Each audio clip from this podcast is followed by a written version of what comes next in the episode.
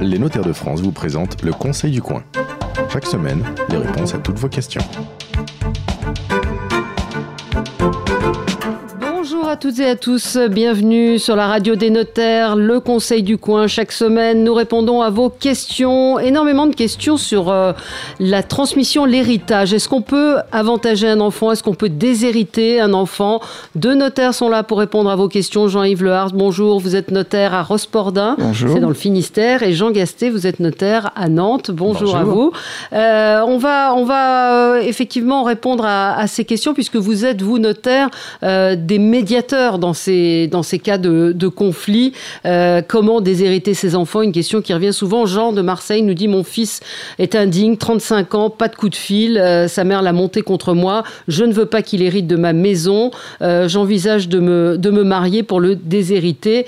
J'ai entendu parler de la communauté universelle avec clause d'attribution intégrale de la succession. Moi, je ne suis pas aussi pointu. Déjà, une question est-ce qu'on peut déshériter un enfant? La question basique, oui, non. Oui, dans les faits, on peut c'est très mal, mais on peut, on peut évidemment. Il y, a, il y a des astuces. La loi, normalement, la loi dit non. Légalement, même si c'est pas moral, c'est légal. C'est-à-dire qu'on vend tout. On, dépense, on, fait le tour du monde et puis il reste plus rien quand on décède. On n'a pas déserté ses enfants, sauf qu'il n'y a plus rien dans la succession. D'accord, mais si j'ai une maison et que je ne veux pas qu'elle aille à un de mes enfants, je ne peux pas le faire. Non, il y a une part qui est réservée. Hein, l'enfant, il est, il est préservé. On, peut se poser aussi la question de savoir euh, est-ce qu'on a intérêt à déshériter ses enfants En principe, pas obligatoirement?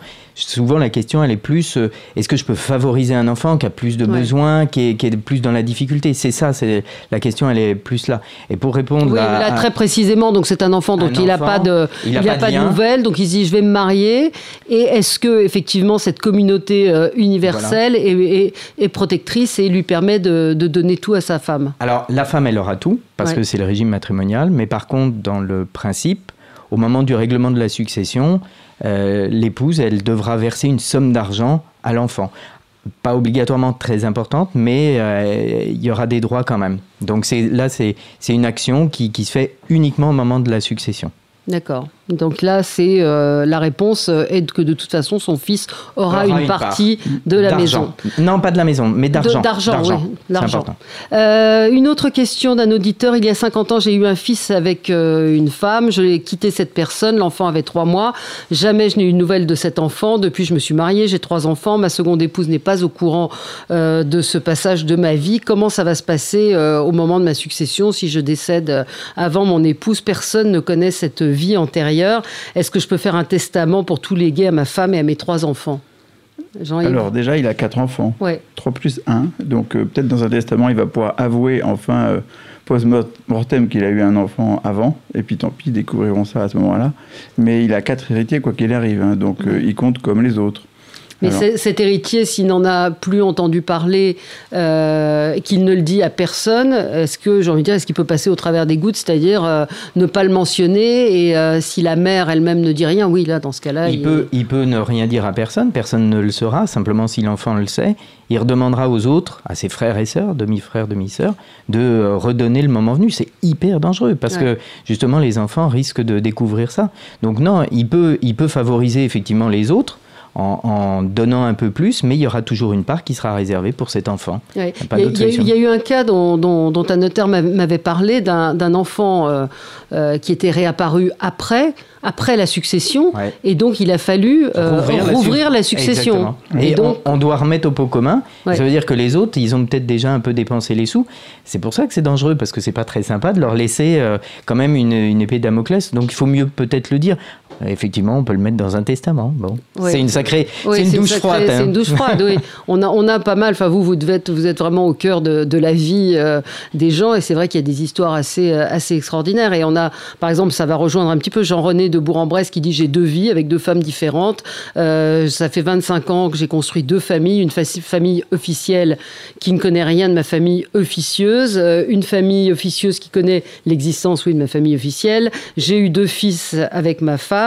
De ma relation avec ma seconde femme, nous avons une fille. Mon notaire me dit qu'il faut que je dise à mon épouse, mais moi je ne, je ne veux pas, j'ai peur, euh, elle va en mourir. Euh, enfin bon, c'est pas drôle. Elle dit, je veux, mais il dit, je, je peux tout régler de mon vivant par testament et léguer euh, ma succession à mes deux fils et faire une assurance vie pour ma fille. Est-ce que c'est une solution? Pas obligatoirement parce que euh, justement l'autre fille, elle va avoir quand même des droits dans la succession, donc elle sera doublement favorisée. Alors elle a les droits dans la succession, puis en plus, elle aura l'assurance vie. C'est sympa pour elle, mais je pense pas que ce soit ce qu'il ait envie de faire pour justement. Pour ses enfants. Non, pour les enfants, il faut mieux effectivement faire un testament pour euh, l'expliquer. Mais s'il fait rien, de toute façon, ça ira, euh, ça ira entre les enfants et la veuve. Faut peut-être organisé quand même. Mais ce sont des, des, choses compliquées. Le notaire lui ah, dit euh, il, faut, il faut en parler. Euh, j'imagine que vous avez déjà eu le cas et, euh, et, que des gens se disent bah, je vais le dire dans le, dans le testament, mais c'est terrible. c'est pas très courageux de le dire dans le testament. Il vaut mieux le dire comme de son vivant que ça soit la surprise. Les, les enfants, il ne faut pas qu'ils subissent ça parce que c'est un trouble émotionnel aussi très lourd. Et ça, euh, faut pas oublier que on laisse, euh, c'est pas qu'un transfert de, de biens, hein, c'est un transfert de personnes. Et donc là, il va y avoir une haine du parent qui va être terrible. Donc ça, le notaire, il fait très attention. On aime bien faire attention à cet aspect humain quand même. Hmm. Mais c'est pour ça, je pense qu'il doit y avoir de la lâcheté souvent dans ce, dans ce type de, de cas de figure, et c'est pour ça que vous leur dites qu'il faut, euh, qu'il faut anticiper. Euh, Augustin, un auditeur euh, du Perrot-sur-Marne, nous dit Depuis 35 ans, mon père a versé chaque mois 1500 euros sur un contrat d'assurance vie. C'est sa maîtresse la bénéficiaire. Elle touche 770 000 euros de contrat d'assurance vie. Moi, son fils unique, il me reste la succession 45 000 euros. Je vais attaquer la maîtresse pour détournement de succession. Eh ben, bonne chance. Euh, parce qu'effectivement, ça revient à le déshériter. Et le problème de l'assurance vie, c'est que c'est hors succession et donc ça n'entre pas dans le calcul de la part du, de l'enfant réservataire, sauf à ce qu'il démontre, ce qui sera peut-être pas facile, euh, que son père, qui a versé l'assurance vie régulièrement comme ça pendant des années, a souhaité vraiment le déshériter. Et c'est pas possible parce que s'il versait tous les mois un petit montant, c'est pas comme s'il a versé 500 000 euros euh, euh, deux mois avant de mourir. Donc il n'y a pas grand-chose à faire. Il y, a de euh. fortes chances qu'elle perde son temps et son argent, donc il faut éviter. Mais l'assurance vie est un moyen de, pour le coup, de détourner pour avantager euh, des, mm. un enfant ou un, autre membre de la famille. Euh, Claude nous dit dans la succession de mon père, il ne restait qu'une voiture, mais la carte grise a été mise au nom de sa seconde épouse. Comment je fais pour récupérer la voiture? On l'a vu dans une émission précédente que la voiture est souvent ah au cœur de, de, gros conflits. comment ça se passe? Alors la carte grise, ce n'est qu'un document de police euh, administrative. Ça ne prouve pas que la voiture est à celui qui a la carte grise. Ce qui compte, c'est la facture d'achat de la voiture ou euh, le contrat de cession du véhicule d'occasion. Et donc, s'il n'y a que cette voiture-là, ben, la carte grise, euh, on s'en fiche.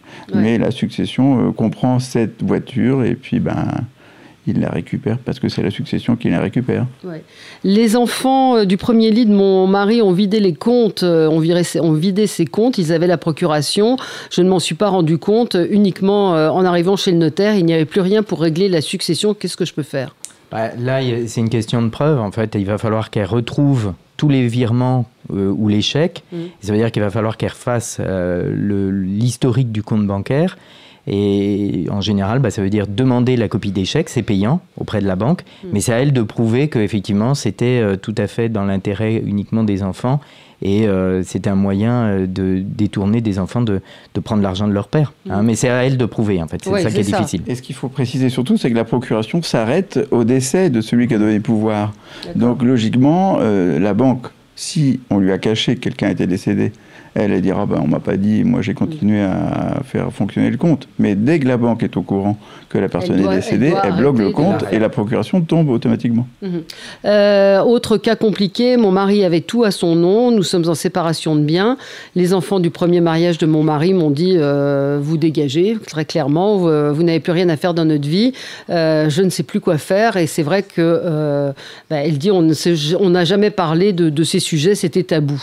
C'est un sujet qui est généralement très, très tabou et la loi est venue justement protéger le conjoint aujourd'hui. Et le conjoint, il a un droit pendant euh, d'abord un an, puis après sa vie durant, éventuellement de rester dans la, dans la maison, et puis de, récupérer un quart du patrimoine. Donc en fait, la femme, elle est protégée aujourd'hui, heureusement, bon, en général, les rapports sont conflictuels. Hein. Euh, là, c'est ce qu'on sent. Hein. Ils veulent virer l'épouse, ben, ils peuvent pas le faire. Elle est, elle est préservée, elle doit rester dans la maison avec les meubles qui s'y trouvent. Même si c'était au nom de, même si c'était la propriété de, son mm. mari. Donc elle a un recours. Dans ce cas-là, elle doit, elle doit voir qui et quoi, comment on se sort. Surtout, ce qu'il faut lui dire, c'est qu'il faut du vivant de son mari qu'il fasse une donation entre époux parce qu'elle se retrouve face à des enfants qui sont pas communs qui sont des enfants de lits différents. Donc vraiment, pour qu'elles soient protégées, il faut qu'ils aient ensemble fait une donation entre époux. Mhm. Comment, comment on protège? Qu'est-ce qu'on peut donner comme conseils euh, généraux euh, à nos auditeurs? C'est vrai qu'il y a de plus en plus de familles recomposées, ce qui pose un certain nombre de, de questions, de problèmes euh, nouveaux. avantager, désavantager les uns les autres, c'est quoi? C'est d'en parler? C'est d'en parler. C'est en parler et puis regarder par rapport au patrimoine. Il ne faut pas léser les enfants, il ne faut pas léser le conjoint. Donc euh, le mieux, c'est effectivement d'anticiper et de se dire, bah voilà, tel bien ira au conjoint. La, maison, c'est normal, il faut pas qu'on la mette à la porte, mais en même temps, il faut pas déshériter les enfants. Il y a peut-être des comptes bancaires, des véhicules, euh, une résidence secondaire dont le conjoint n'a pas besoin. Donc il faut anticiper et là, c'est le rôle du notaire. Mais c'est pas à vous que je vais dire que souvent, ce sont des relations très conflictuelles, donc en parler moins, qu'avant. Moins, qu'avant. Moins qu'avant. Euh, les, les relations dans les familles recomposées, aujourd'hui, c'est moins difficile. Ce qu'il faut, c'est plutôt avoir chacun ses comptes bancaires séparés en séparation de biens pour les époux. Et puis comme ça, au moins, la veuve, elle a son argent, elle a ses comptes. Et puis de l'autre côté, ben, on règle le sort de la succession. D'accord. et donc, pour revenir à cette fameuse question déshériter mes enfants, vous dites euh, bah, vendez tout et dépensez tout. c'est le, euh, seul moyen. de voyager, dépenser tout, mais bon. Et faire des dons, éventuellement, non, pareil, il restera toujours euh, une, une, quotité euh, réservataire, pour, les enfants. pour les enfants. Voilà. Merci à tous les deux. On se retrouve la semaine prochaine pour d'autres euh, questions et d'autres réponses. Merci. C'était le Conseil du coin avec les notaires de France. Pour poser vos questions, rendez-vous sur la page Facebook du Conseil du coin.